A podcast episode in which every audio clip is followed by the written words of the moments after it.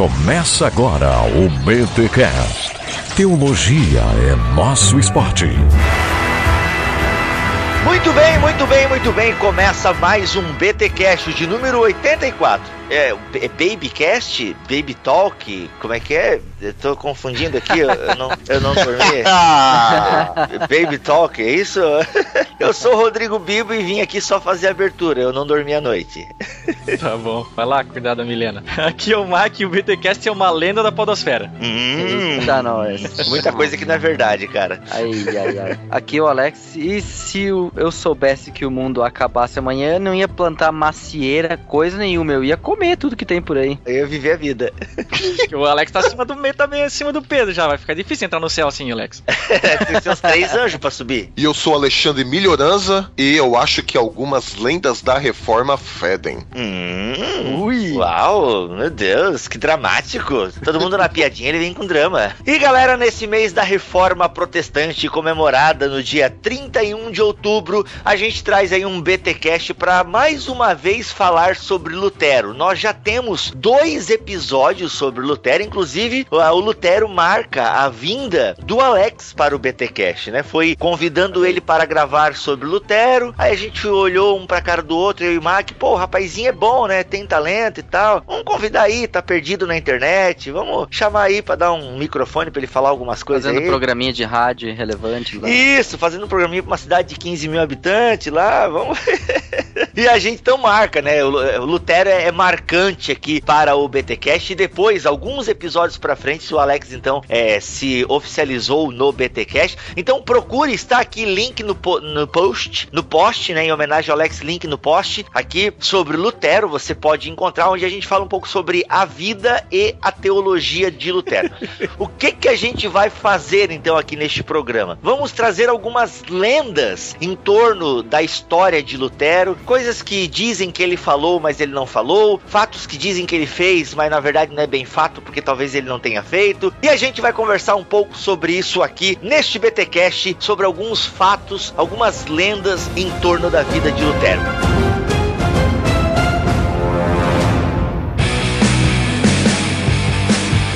E agora a gente dá pelo menos os recadinhos aqui no começo. A gente tá testando aí duas maneiras. Vocês perceberam que no outro BTcast o Mac avisou o tempo que você poderia ir caso você quisesse pular os recados, o hashtag Mac chateado. Mas a gente também quer agradar os nossos ouvintes. Estamos testando aqui alguns formatos. O que, que você prefere? Recados e leituras de e-mail no começo? Ou como vai ser agora? Só os recadinhos do começo e a leitura de e-mails no final? Estamos testando para melhor atendê-los, né? E o recadinho que a gente tem para dar, Mac, Alex e Milha, é que nós temos um canal no YouTube Foi com isso. vídeos semanais e a galera faz o que para acompanhar os nossos vídeos, senhor Mac? Cara, primeiro tem que assinar o nosso canal, né? O www.youtube.com/barra bibotalkvlog. Yeah! Você vai lá, assina o canal, aí você vai ver as nossas duas principais atrações, que é o BT Vlog e o BT Papo, e você dá curtir, dá joinha, né, Pra dar visibilidade para os nossos vídeos e também compartilha eles, claro, né? Se gostar do vídeo, né? Mas eu acho que você vai gostar porque você gosta da gente e aquela coisa recíproca. E Alex, a gente tem aí um BTcast Black que é exclusivo para quem? Fala da maçonaria do Bibotalk. Pra você que comprou o mosaico teológico e exclusivamente pra você, existe um BTcast que não está acessível para os demais que não contribuíram com o nosso projeto. Então, se você quer acessar esse BTcast especial, um BTcast sobre história da igreja, algo bem bacana, com convidados especiais. Não, então você Tiago precisa. Titilo e Wilson Porte falando sobre o desenvolvimento doutrinário da igreja. Olha aí. Então você vai ter que adquirir o mosaico para isso e aí então a gente vai passar a senha para ti e tudo mais e você pode acessar, curtir esse BTcast Black. Milho, tu participou da gravação, foi show de bola, a galera mandou bem pra Foi cá. sensacional, Olha foi aí. muito bom. Inclusive eu também aprendi algumas coisas ali no BTcast Black. Vale muito a pena, galera. Então, assim, Vale muito a pena. Você vai comprar o mosaico, vai receber dica de como acessar e todo mundo vai ficar feliz. Vamos então para as lendas em torno da vida de Lutero.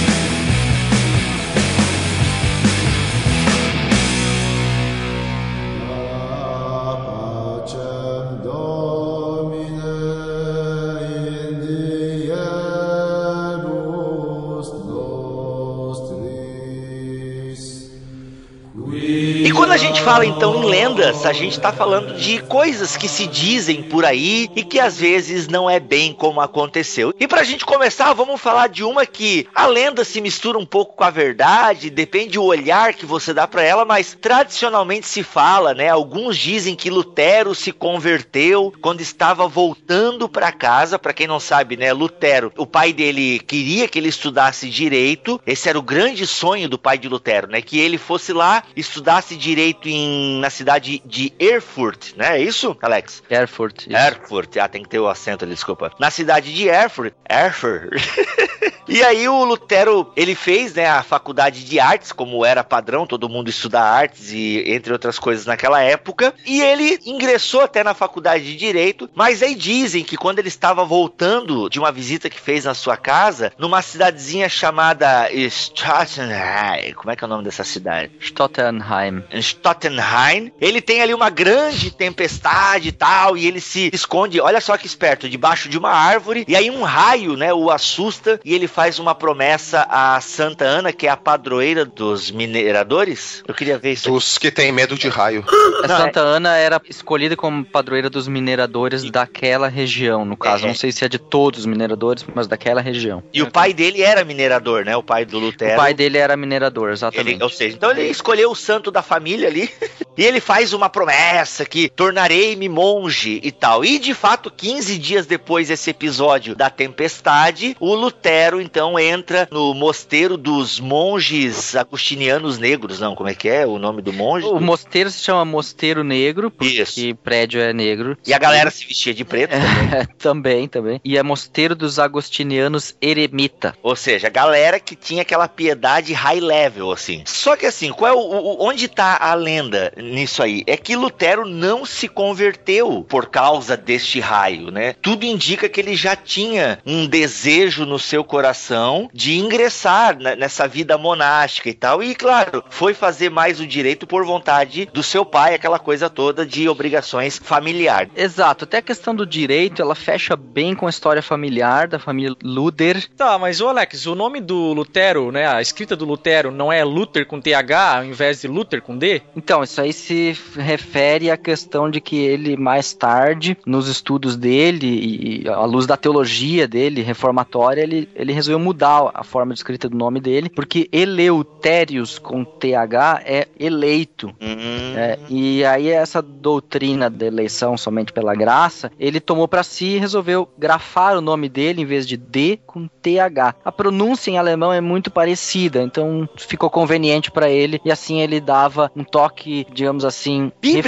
né? reformatório, bíblico pro nome dele. Saulo para Paulo, que não tem nada a ver, mas o pessoal fala, o Abraão, né? O Abraão para Abraão, sim, Abraão. Abraão. Abraão Tudo tem bem, significado. Agora, o Paulo e Saulo é só questão de localidade. Então a história da família Luder, o av- bisavô dele tinha sido colono, tanto que uma carta ele escreve: sou neto de colono, sou filho de minerador e eu mesmo teólogo, blá blá blá. Ele escreve nesse sentido, lembrando a história familiar. Colono, pai dele, sai da região agrícola, se casa com uma mulher que vinha de uma família mais rica, não necessariamente nobre, mas também assim, vamos dizer, com uma nobreza bem baixa, mas Uhum. com posses. E aí então eles se mudam para uma outra região que era Mansfeld, onde tinha muita mineração. Então ele começa um trabalho ali que era extremamente perigoso, porque a morte podia vir a qualquer momento, e Uhum. por isso Santa Ana ali importante na religiosidade das pessoas, que era muito fácil morrer nas minas, né? Era Uhum. algo assim realmente muito perigoso. Só que o lucro era muito bom e muito grande. Tanto que o Então pai do havia um Lutero vai enriquecendo, né, com isso. Exatamente, havia um risco. Você se enfia nisso e fica rico, ou se enfia nisso e se morre de repente. Então, Uhum. havia um medo muito grande também das pessoas morrerem de repente. Isso também está ligado à teologia medieval, bastante. que, que falava do ars moriendi, ou seja, da arte do morrer, a Uhum. arte do falecer, o modo com que se falece, que era, vamos dizer, considerado cristão, alguém que no mínimo tivesse tido a oportunidade de ter confessado seus pecados, recebido uma santa ceia, uma extrema unção, cristão, e aí então morrendo orando. Assim era concebida a ideia de um cristão morrendo. Esse era o ideal. Então essa coisa de, meu, vou morrer agora de repente, sem ter essa chance, por isso se agarrar também é um santo, né? Uhum. Ou seja, Lutero era um cagão. Lutero, a teologia do cagaço era Cara, fortíssima a nessa pena. baixa idade média, né? A gente vai voltar nessa coisa do cagaço. É, não, É, e, com certeza.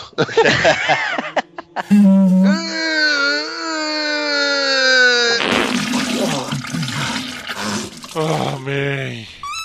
A família dele rica, vamos dizer, enriquecendo, via que o filho mais velho já havia perdido dois irmãos, ele então era o que representava agora o mais velho na sucessão, era o que deveria estudar, era o que deveria dar continuidade, e uma carreira acadêmica não seria nada melhor do que isso para consolidar os ganhos da família. Isso, até E aí- o pai dele que ele fosse prefeito. Eu tava lendo aqui o Carter Lindenberg, as reformas na Europa, e ele disse que o pai, quem sabe, tinha até esse desejo do filho se tornar o prefeito de Mansfield. Por isso essa formação em direito e tal, que era uma faculdade mega respeitada na época. Claro, exatamente. Tinha três opções: direito, teologia e medicina. Provavelmente medicina era seguido mais por quem tinha realmente uma paixão por isso, e teologia a mesma coisa, ou então é sempre a segunda escolha pro filho, né? Tipo, ah, filho mais velho vai pro direito e o mais novo vai pra teologia pra gente ter na igreja alguém da família junto. Mas essa não era a ideia do pai do Lutero. O pai do Lutero queria, o seu Luda queria que ele fosse alguém do direito. O outro problema é que ele tava ficando pra titio, Lutero, pra concepção Uhum. deles. Pra época deles, 18, 19, 20 anos, já tava de boa pra casar. Olha aí. E então o filho tava ficando pra titio e tava sendo questionado. Existem algumas trocas de cartas entre o Eita. pai e o filho, é onde ele meio cobra que o filho arrume alguém. Ou seja, Lutero é o fundador do movimento Eu Escolhi Esperar, então. Oh no. Pode ser que sim, né? Mas ele, por acaso, alguém tinha dúvida da masculinidade dele? Isso é lenda. Acho que esse é lenda. Acho que isso aí é a intriga da Meu herói não pode ser gay.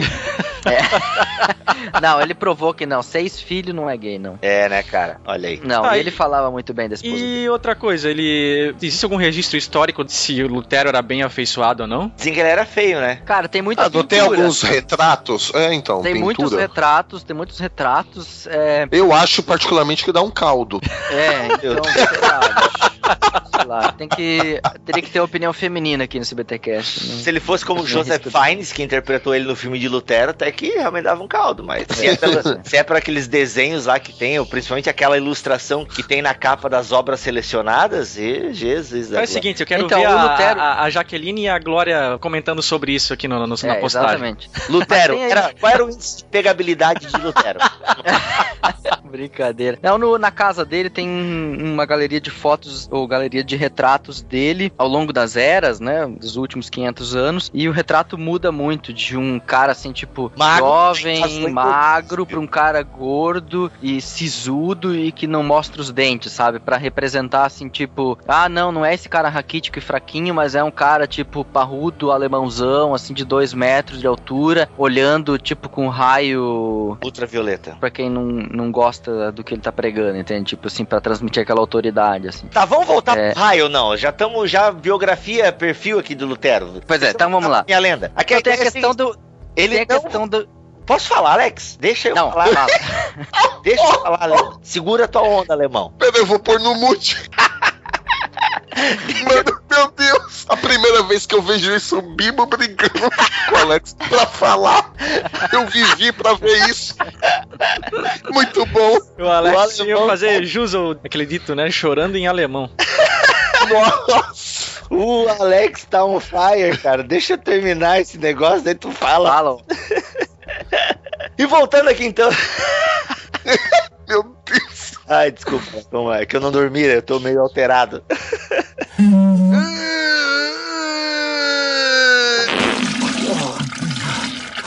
Amém. Deixa eu voltar então aqui pra lenda, que talvez não seja a lenda, aquela coisa e tal. De fato, tem a ideia, não se questiona, né, o episódio do raio, da promessa que ele fez pra Santa Ana. Só que assim, promessas que você faz diante de um medo, elas não têm validade. De acordo lá com o- um texto que o Alex passou, nos códigos lá de canônico. luta. Como é que é, Alex? Os... Código de Direito Canônico. Isso. Se você faz uma promessa no medo, essa promessa você não precisa cumprir essa promessa, né? Ou seja, tá lá morrendo de medo, aquela coisa toda. É uma promessa que não tem peso. Então, e mesmo assim, o Lutero foi lá estudar no mosteiro lá de Erfurt e claro que ele tinha muito medo do pai, talvez aquela trovoada lá e tal deu aquele incentivo que ele precisava e aquilo já estivesse martelando na cabeça dele. Então, assim, o raio que acontece com Lutero a caminho de Erfurt, Erfurt não tem nada a ver com a conversão de Paulo, né? Como alguns comparar ao longo da história, que Paulo caiu do cavalo ali, se converteu porque teve uma insolação. Não, perdão, viu Jesus e tal. Então, assim, não, não é isso. Com Lutero é uma história totalmente diferente. Tem o episódio do raio, mas não foi aquilo,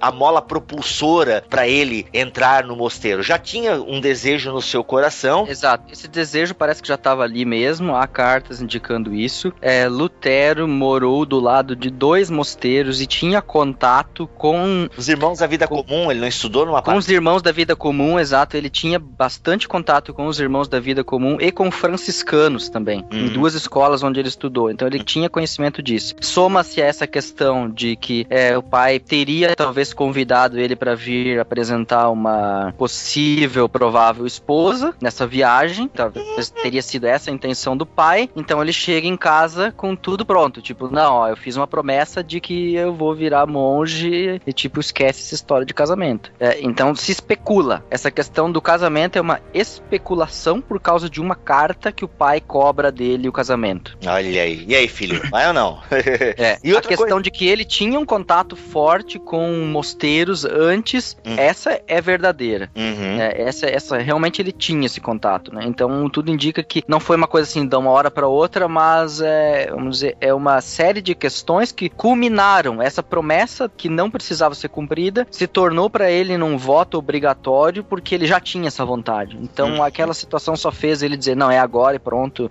diante da morte é o que eu preciso fazer, o que eu devo fazer. Então tá aí um- uma lendinha. Alguns Né? hoje diriam que aquele raio devia ter acertado a cabeça dele. né? Ah, não se tem dúvida. se tem dúvida. É, realmente a gente achava isso, certeza. Até o Lutero fala, né? O céu me pegou desprevenido, né? Se não me engano, tem uma frase dele em algum lugar. Exatamente, tem, tem sim. Ou seja, ele não nega o evento, mas não foi aquele evento em si que. Enfim, já ficou claro, né? Próxima lenda.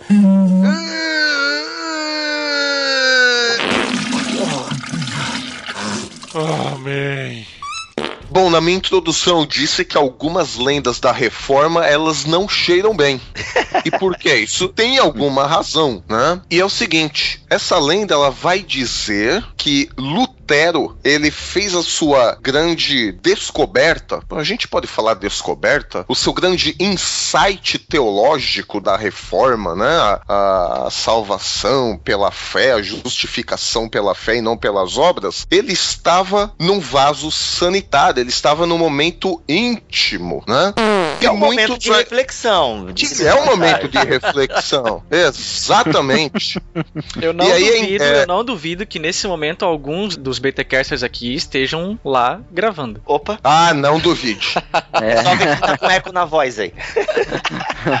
Bom, mas o fato é que alguns vão dizer que esse achado aliviou tanto a consciência dele, né? E libertou ele daquele medo que o homem tem que fazer alguma coisa, né? Obras para se livrar do juízo punitivo de Deus. E também tem o caso que Lutero, na verdade, ele não, não negou isso também, né? Ele escreve em algum lugar que o lugar onde ele estava, quando ele teve esse insight divino da salvação, a justificação pela fé, né? Aí vão dizer que numa conversa com a galera que ele tava lá, ele vai chamar o local, né, o lugar da descoberta dele, de locus, que também era conhecido como cloaca. E sim, é exatamente isso que você ouvinte pensou. E era um termo que designava, né, que dava o nome do antigo banheiro e mais especificamente a privada do banheiro. E aí dizem que Lutero escreveu isso, né? Esta arte me deu o Espírito Santo nesta privada e nessa torre. E aí a gente pode pensar, né? Puxa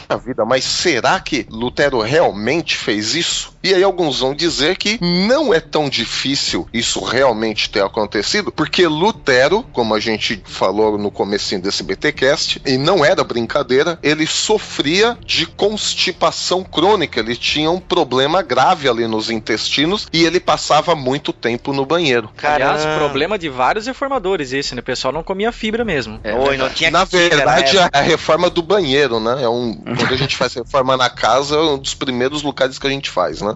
É, é. Não, mas a, a constipação não é tipo uma prisão de ventre? É. Sim. Como é que ele vivia no banheiro? Não, ele passava muito tempo no banheiro. Ele ficava com aquela prisão de ventre, Ah, incomodando, certo, tentando, e ele né? tinha que ficar. Exatamente, ele É, tinha que né? ficar muito tempo no banheiro. Hum, Que é diferente de diarreia, né? Que você Sim. vai rápido, É vai, acabe. Que é mais rápido que a velocidade da luz. Que é né? mais rápido, exato. É, aqui a gente já tá falando de escatologia também, só que é outra escatologia. Empolgante. Isso. Exa- Boa, exatamente. E isso, pra quem tem ou pra quem já teve a constipação, a prisão de ventre é que a- o produto, né, a ser liberado, ele fica ressecado por dentro Ui. e isso faz com que na hora da evacuação você demande um tempo muito maior pra evacuar aquilo que tá ressecado. Já não tem, Ah. não tem não existe lubrificação. Então Ah. você fica lá meia hora, uma hora tentando evacuar aquilo e quando sai sai Rasgando. sai rasgando. Ah, E como é que tu curou isso aí, Mac? Cara, come- comendo É que o fibra, Mac deu tanto detalhe, cara. Ô, peraí. co- comendo fibra, melhorando a alimentação, tomando bastante água. Olha aí. É viu? tenso, cara. Eu me compadeço de Lutero.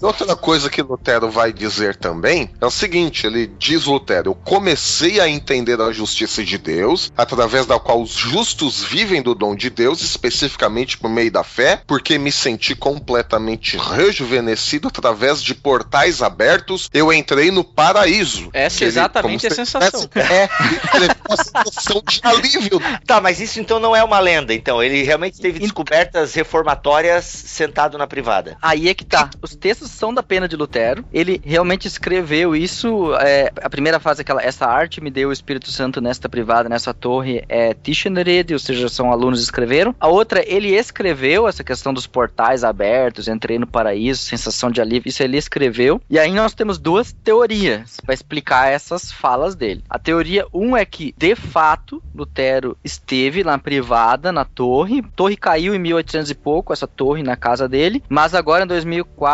depois de uma escavação, eles encontraram uma privada no piso térreo. Então, realmente, Você existiu postou uma foto, privada. não foi, Alex? Eu postei a foto, sim. A foto da privada? linkar- A foto É? privada, eu postei. Pô, cara, link no post, Vocês então. não seguem o Alex no, no, no Facebook? Eu Sigo, vi. mas a a minha filha nasceu. Aí, mais interessante que uma privada é minha filha, né? Pelo amor de Deus. Então, link no post aí. Como É, é que é, Alex? Repete? link no post. Olha aí, gente. O que, que Deus não Ó. faz, ser humano? Então encontraram essa privada de pedra aí, e aí então para muitos foi a comprovação que está certo. Na torre onde Lutero tinha o escritório dele havia um banheiro, então tudo fecha. Era um É, escrotório, então. Exatamente, era era é, escrotório. E a outra teoria é de que não, não era possível porque a frase em latim que ele teria dito deixa claro que quando ele se refere a esta privada, ele estaria falando então na sala de jantar dele, onde eram sempre feitas as Tischenrede, na sala de jantar, ele disse aqui nessa, nessa torre, ou seja, quando ele usa essa palavra nessa em latim, ele estaria dizendo teria que ser no piso de cima ou no piso de baixo da sala de jantar. Hum. É, hoje conhecido como Lutherstube, para quem vê fotos da casa de Lutero. O problema é que ali não tem banheiro. Então a teoria é de alguns autores é que como ele se referiu àquela sala, dizendo dessa torre desse banheiro, ele está se referindo apenas à sensação de alívio, dizendo como o alívio do banheiro, assim desse modo também eu recebi alívio Ah. do perdão dos pecados. Então Mas existe tudo isso por causa do latim. tudo isso por causa do latim. E de Exatamente. um pronome demonstrativo. de um pronome demonstrativo. Meu Deus. É. Exatamente. Mas, é, Então mas não faz se sabe se sentido. realmente foi no banheiro ou se o banheiro apenas serviu para figura de linguagem. o que aconteceu com ele. Exato. Pô, Tá. mas faz muito sentido. Mark, faz sentido esse alívio, então. Meu, ó, pra mim faz. Olha. Já vi muito mamão lá na casa do Mac. hein?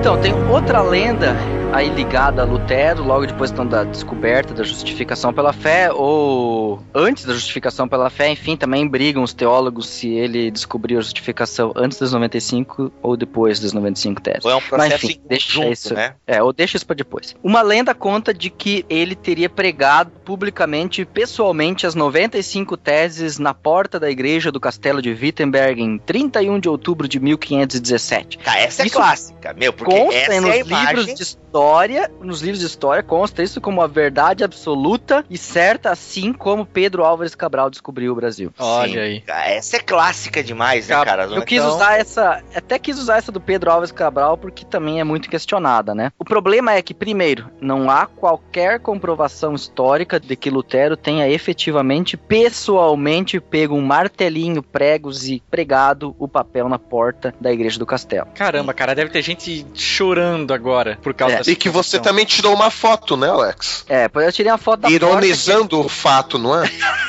O problema é que a porta foi queimada. Os franceses aí, lazarentos aí, onde o Uou, uou, uou, uou. Olha aí. tal de Napoleão tocou fogo na igreja de Wittenberg. Queimou a porta santa. Daí o rei alemão, rei da Prússia, mandou fazer uma porta de bronze com as 95 teses. A grande questão é, teses acadêmicas eram coladas no mural. Isso é lógico, isso era a praxe da época. Uhum. Agora, muito estranho seria que o professor de teologia com mil ocupações que ele tinha lá na faculdade, que mais ou menos fica 10 minutos a pé da igreja, em Wittenberg, que ele teria saído, perdido 20 a 30 minutos do seu tempo para ir na porta da igreja, que nem é o local onde efetivamente se fazem as disputações, mas era lá no, no mosteiro onde Lutero morava, no outro lado, lá era feita disputação, não na, na igreja. E seria besta que ele teria ido lá na igreja, não teria razão para isso.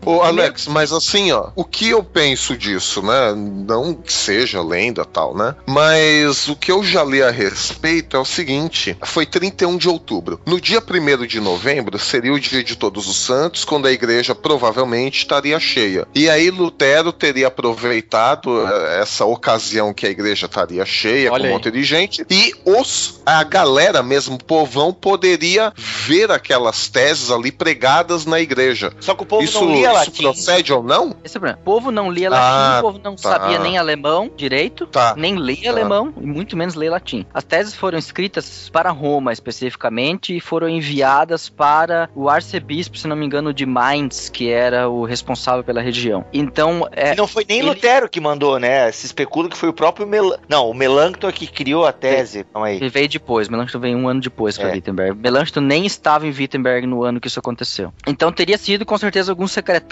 algum aluno, alguém ali dentro que teria levado a carta com as teses para Mainz e também teria deixado uma cópia publicamente em algum lugar do Loi Coreia, que é a universidade, ou da casa de Lutero, ou até poderia ser que uma cópia tivesse sido pregada na igreja, poderia ser. A questão é que muito pouco provavelmente Lutero mesmo fez isso. Hum. Isso é função de algum funcionário. Alguém faz esse tipo de serviço. E não o próprio professor sai por aí pregando suas mas- teses no mural da igreja ou de qualquer outro lugar. Eu sempre achei que Lutero fosse aquele tipo de cara, quer fazer uma coisa bem feita, faça você mesmo. então, a imagem de Lutero pregando, ela foi escrita por Melanchthon, ele que escreveu, ele que Ah, disse aí, que Lutero teria pregado isso, Uhum. mesmo ele não sendo testemunha Ocular. é, ocular dos fatos. Ele escreveu isso mais ou menos em 1535, ou seja, seríamos aí ah, 20 anos depois, mais ou menos. 18 anos depois do acontecido, ele teria escrito isso, sem ter visto o acontecido. Essa história ficou, ela foi depois colocada em gravura, mas ela não foi assim tão propagada até o momento em que houve esse incêndio. E o rei da Prússia decide reconstruir essa igreja de Wittenberg. Ela era uma igreja simples e ele tornou ela numa igreja mais rebuscada. Ele quis construir ali o panteão da reforma. Hum. Colocou estátuas dos reformadores dentro da igreja, construiu ela toda luxuosa, não vou dizer, mas muito bonita ele tornou essa igreja. E colocou essa porta de bronze com as 95 teses e mandou pintar uma pintura enorme onde Lutero prega elas. Hum. E aí, Hum. pra colocar Lutero como assim o símbolo da Prússia. Tipo, esse cara É um filho É- da Prússia. é um filho da Prússia. Ele é um filho da nossa terra, sabe? Tipo, contra esses franceses católicos, é, ateus aí que vieram aí pra destruir o nosso, Mas vem cá, é, o, Lu- nosso país. o Lutero não fez também nenhuma força pra dizer que não, né? Porque era uma questão irrelevante, secundária, se ele pregou na porta ou pregou no mural. O fato era que ele publicou isso. E as 95 teses ganham, né, todo esse rebu, porque justamente ela foi enviada, que eu tava lendo agora, Lutero enviou para o superior de Tetzel. Tetzel, pra quem não lembra, é o o, é o Dr. Octopus. Brincadeira. Quem pegou a referência? Sim. Alfred Molina e tal. Então, a- o, o Tetz é o cara que cobrava as indulgências lá, né? O passaporte pro paraíso. O bingo da Idade Média, né? Ah, de sortear aquelas coisas todas e tal. É, o Alberico é o nome do cara. Inclusive, atualmente toca, né? No sexteto do jogo. Brincadeira. O arcebispo. Nossa! Foi longe. Caraca! Ah, tô viajando aqui, cara. Refe- Eu não dormi, gente. Eu não dormi. Dá um desconto. Tá mal, tá mal. Tá? E ela ganha então essa, essa repercussão porque ele manda pros caras, né? Daí isso vai parar em Roma e gera todo esse celeuma que a gente fala das 95 teses.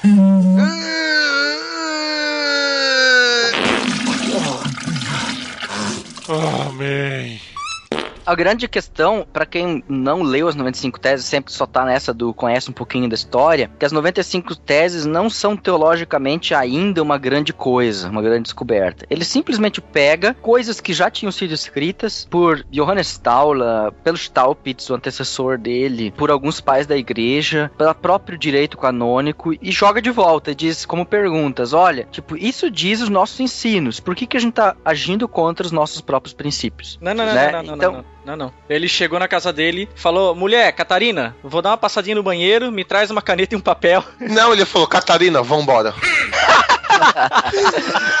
Brincadeira, mas ele casou só mais tarde, hein? Numa sentada, quem- numa sentada de meia hora, ele foi lá escrever os 95 teses, saiu de lá aliviado e foi lá e bateu a estaca na porta. Ele era solteiro ainda, hein? Ele ainda era monge. Então, as teses têm já essa questão do tesouro da igreja, o evangelho, são formulações, assim, bem típicas da descoberta reformatória, mas ainda não tem a justificação pela fé, somente pela graça, a questão ainda não tá nas 95 teses. Então, é, a gente É o precisa tomar cuidado papado, a, que a ainda... filosofia de Aristóteles.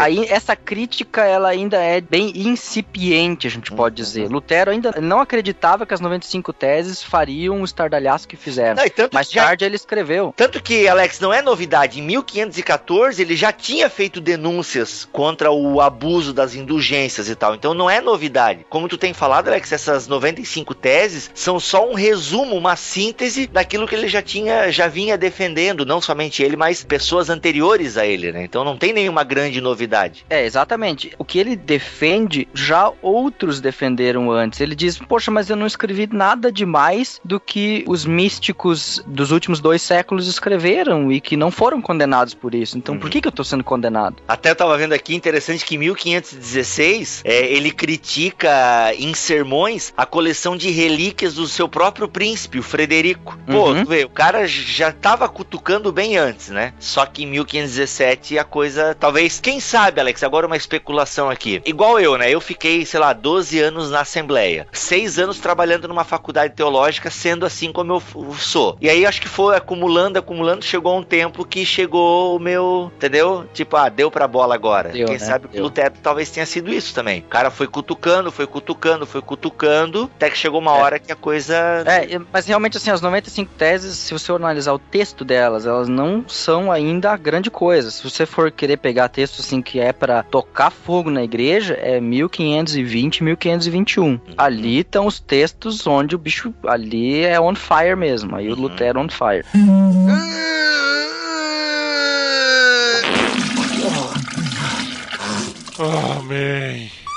Olha só, outra lenda que a gente tem aqui, bem conhecida também, é a, aquela história do frasco de tinta jogado na parede enquanto Lutero estava aí debruçado sobre o trabalho de tradução no castelo de Wartburg. E conta-se que em dado momento, nos seus estudos, o, o- o Satanás, o diabo, aparece no quarto, arranha e tal, num, num determinado local do quarto. Acho que até, se não me engano, é ao lado do aquecedor. E o Ui, dia- cara, eu tô do lado de um aquecedor.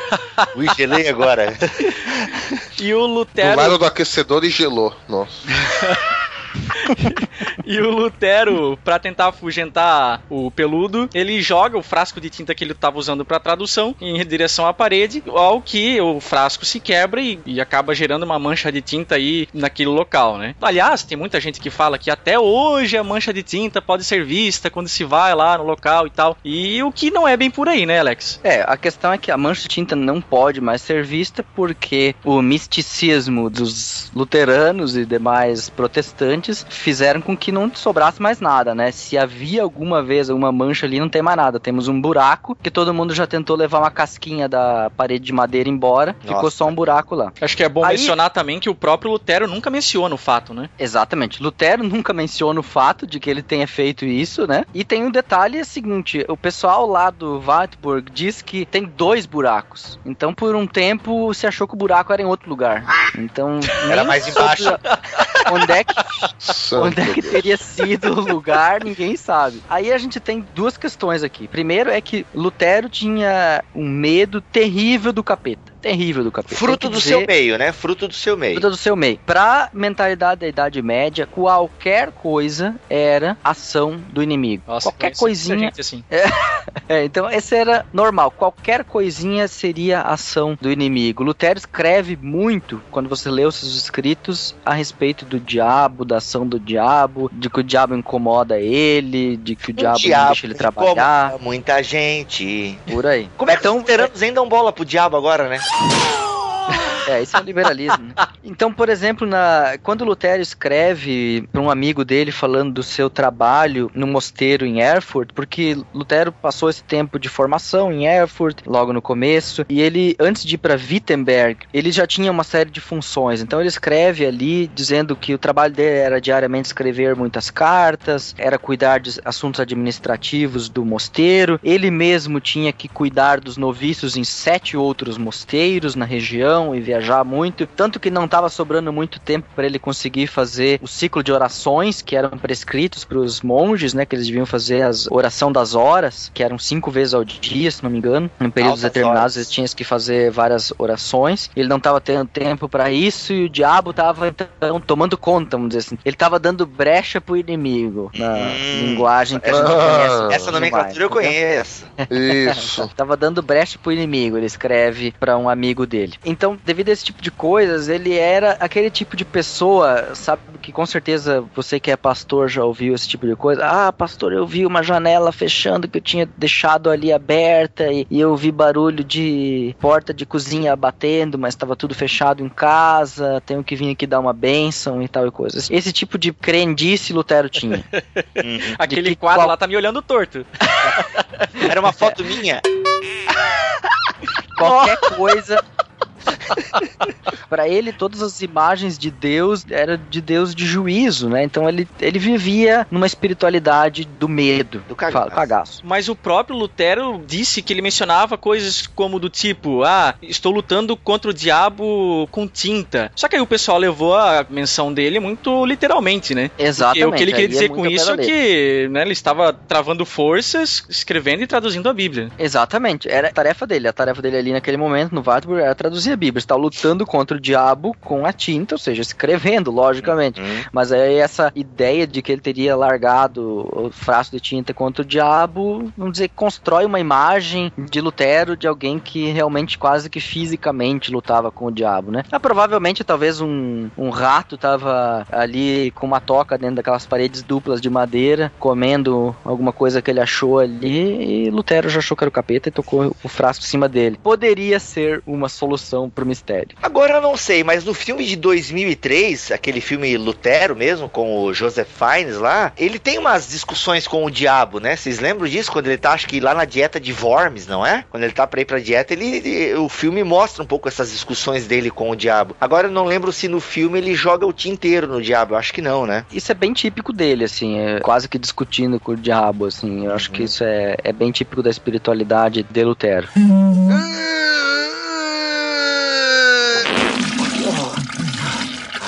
Amém.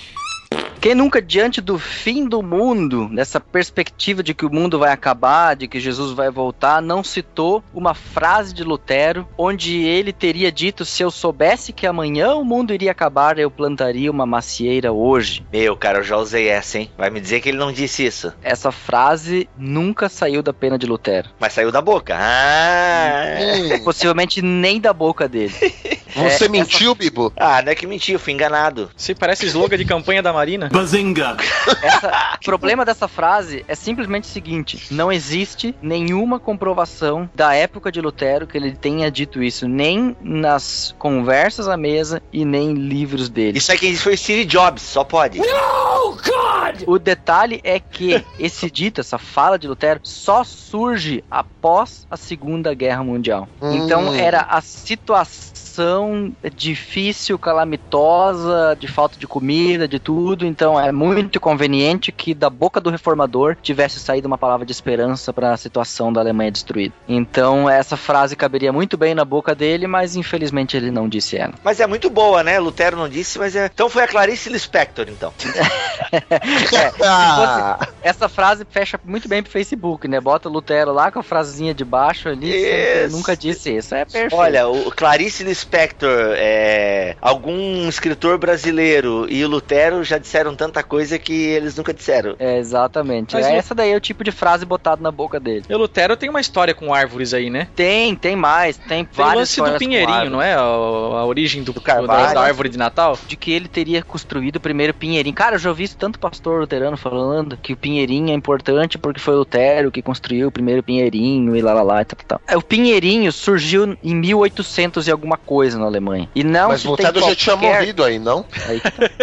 E não existe qualquer comprovação de que Lutero teria recomendado fazer qualquer coisa com pinheirinho de Natal. Então, sem chance do pinheirinho. Outra de árvore é de um carvalho, que Lutero teria plantado um carvalho lá. Ah, mas a lenda é mais ou menos assim, de que um aluno dele queria se casar com uma moça, a moça tinha uma avó católica que detestava isso, eles foram no dia seguinte olhar na porta da cidade onde Lutero teria queimado então a bula papal de ameaça de excomunhão e os livros dos opositores dele, foram lá olhar o local e a mulher olhando aquilo lá bateu a estaca que ela estava segurando na mão, uma bengala, cravou ela no chão e disse: "Você não casa com a minha neta até o dia que essa pedaço de madeira, essa bengala aqui brote uma folha dele". E o bicho esperto que só foi lá, achou uma árvorezinha pequena, plantou ela no lugar e chamou a véia e disse: Olha aí, brotou.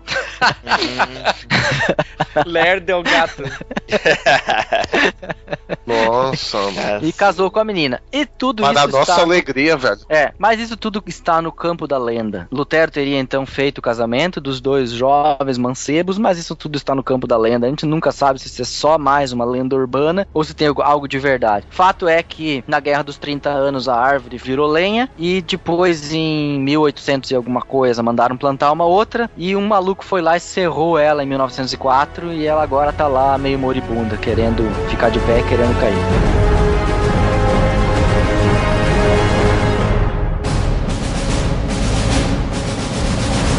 Então tá aí, galera, algumas lendas, mitos e verdades acerca da vida do nosso querido reformador Lutero, nós te amamos, apesar de tudo, nós te amamos, é?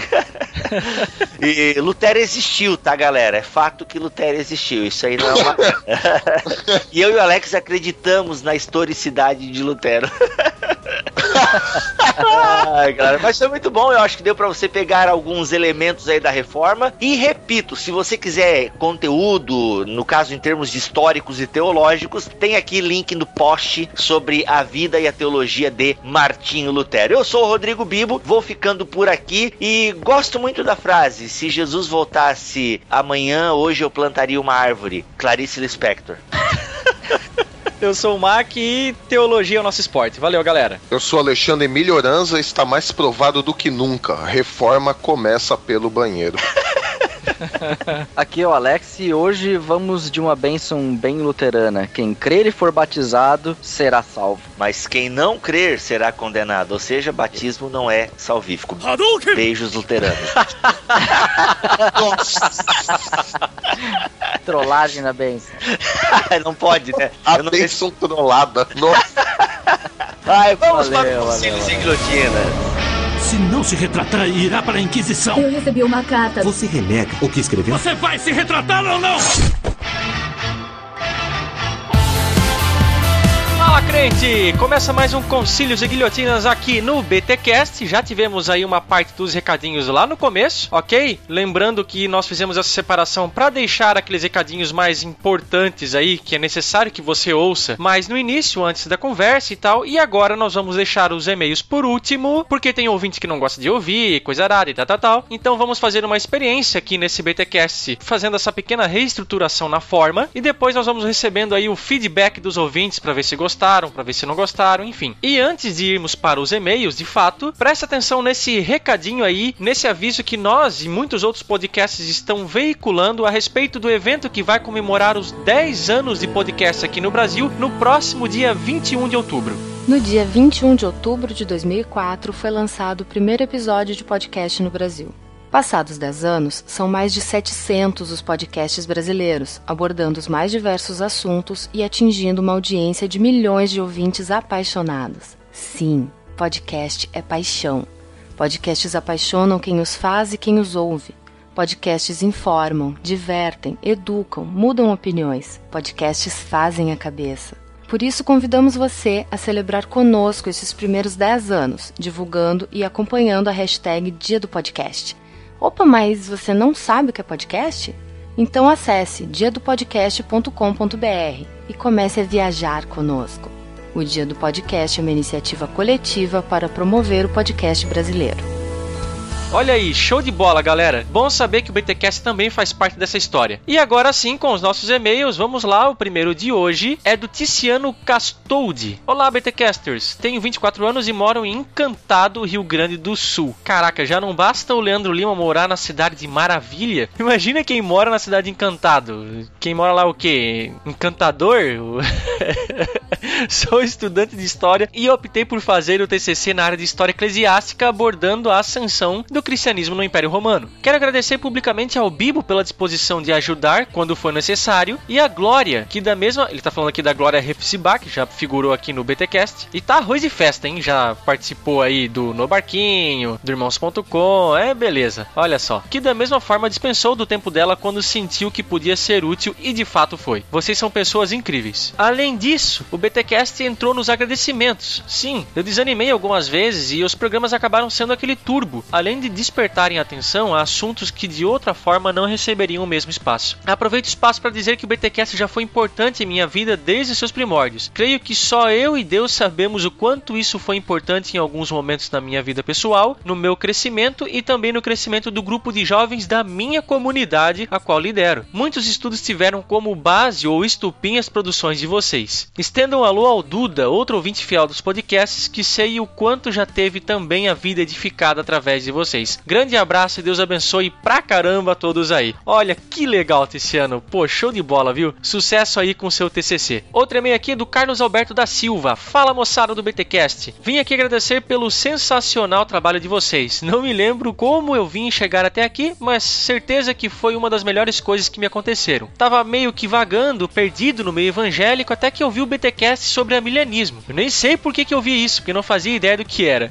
Daí eu fui ouvindo, ouvindo, dúvidas que tinha sobre Gênesis sendo esclarecidas, e toda vez que eu via algo eu falava: Meu Deus, como isso é incrível. Queria mesmo agradecer pelo trabalho de vocês e que através desse trabalho eu comecei a ler, meditar e estudar a palavra de Deus mais a fundo. Para a glória de Deus, comecei o meu seminário, mesmo com algumas pessoas achando que vai ser perda de tempo. Olha isso, poxa vida. Mas vamos que vamos. Força aí, Carlos. Se você sabe o que você quer da vida, e se isso for o seminário, cara, bola pra frente aí que com a graça de Deus você vai chegar lá. Tem também o e-mail aqui do Saulo Ele é um brasileiro que trabalha em Luanda, Angola. Ele diz aqui que frequenta uma igreja batista. Muitas vezes sinto falta de uma boa exegese bíblica. E graças a vocês essa lacuna é preenchida. Gosto muito da forma que vocês abordam os temas e da integração das diferentes visões pessoais, luteranos, pentecostais e batistas. Apenas falta um calvinista para completar a feijoada. Um grande abraço a todos vocês. Então, Saulo, nós temos sim um calvinista aqui, é o próprio Melhorança, batista aí que você se deve ter se referido. Sim, o Milho é calvinista, então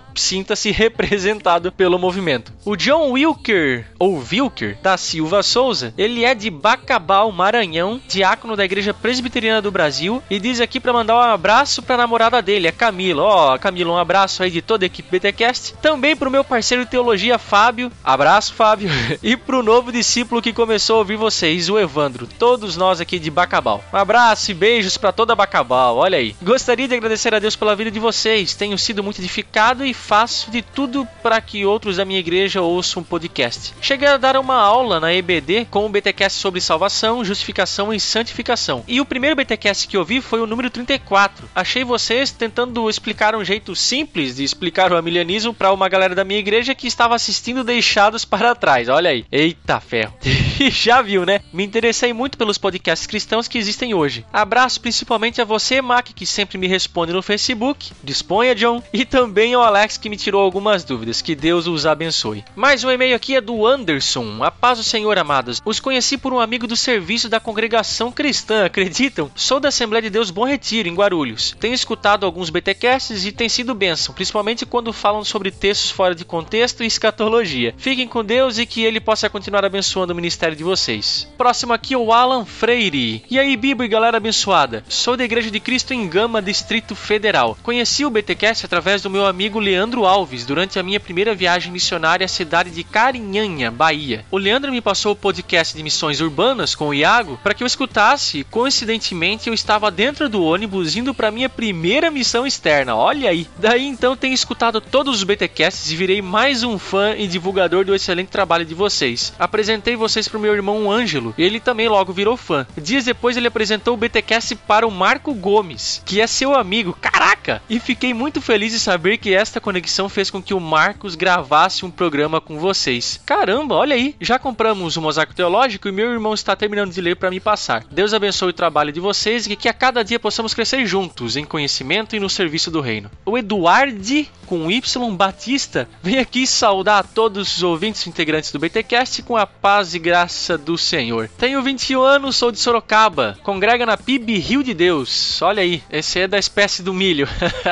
Gostaria de parabenizar vocês pelo ótimo trabalho e que tem me trazido grandes alegrias e reflexões. Vocês têm trazido temas muito bons para os debates e, por favor, voltem com a série Gigantes. Ó, oh, Eduardo, logo logo estaremos voltando com a série Gigantes com mais um grande personagem da história da igreja aí. É só aguardar mais um pouquinho que logo a sua série preferida retorna, valeu? E o nosso último e-mail aqui é do Amadeu Júnior. Olá, pessoal do Bibotalk, está sendo muito bom conhecer vocês. Não perco um BTcast. Quando viajo de carro para o interior, sempre lembro em baixar alguns BTcasts e vou ouvindo no caminho. Parabéns pelo site, pelos textos, pelos vídeos, enfim, tudo que vocês estão fazendo nesse ministério e que tem me ajudado a tirar muitas dúvidas teológicas. Um forte abraço a todos. Galera, esses foram os e-mails que nos edificam e se também tem interesse de mandar um e-mail para nós com alguma sugestão, alguma crítica, pedidos de aconselhamento também recebemos aqui, ou ainda se você quiser figurar aqui de uma maneira mais hemorrágica, mandando aquele seu efeito BTcast, um áudio de mais ou menos um minuto, sem edição, bruto mesmo, com uma qualidade razoável. Tudo isso você pode fazer mandando um e-mail para podcast@bibotalk.com.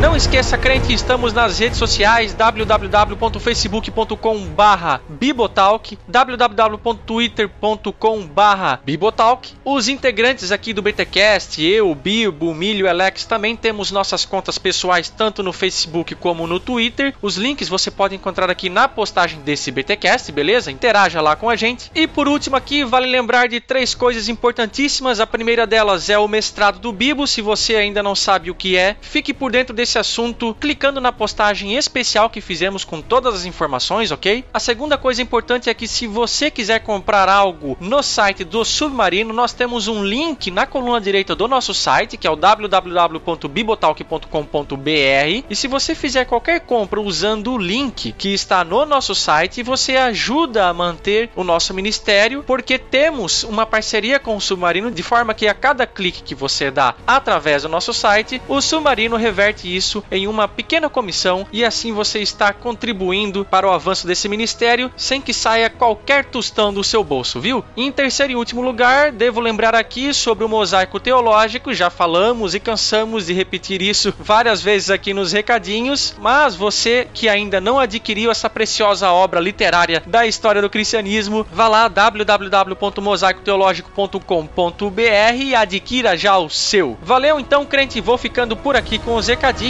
e até o próximo BTcast. Um abraço.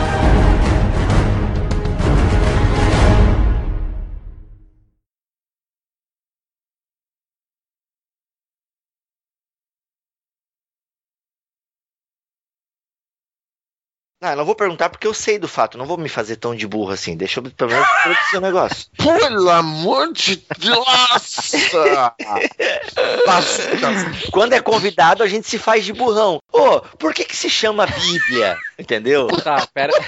O convidado fazer, ah, porque Bíblia vem de bíblos. Tá, Meu Agora entre nós aqui não, né, mano? Se Eu- liga aí, moleque. Eu faço às vezes do burro, então, vamos lá.